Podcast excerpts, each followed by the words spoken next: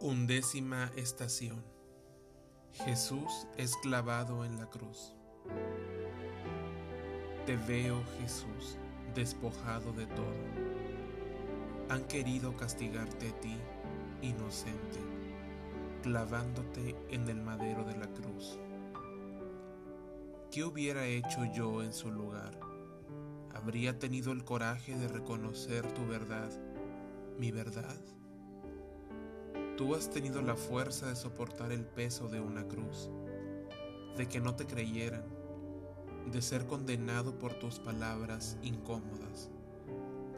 Hoy no somos capaces de aceptar una crítica como si cada palabra fuera pronunciada para herirnos.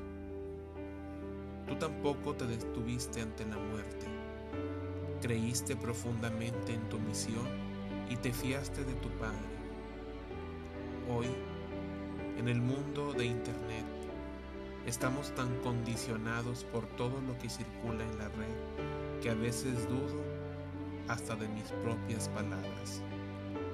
Pero tus palabras son distintas, son fuertes en tu debilidad. Tú nos perdonaste, no tuviste rencor, nos enseñaste a poner la otra mejilla y fuiste más allá hasta el sacrificio total de tu propia vida.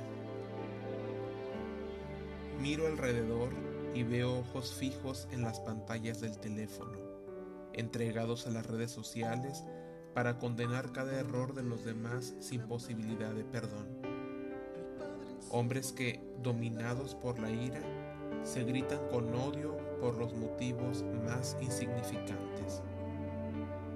Miro tus heridas y soy consciente, ahora, de que yo no habría tenido tu fuerza, pero estoy sentado aquí a tus pies, y me despojo yo también de toda duda. Me levanto de la tierra para poder estar más cerca de ti, aunque solo sea por algunos centímetros.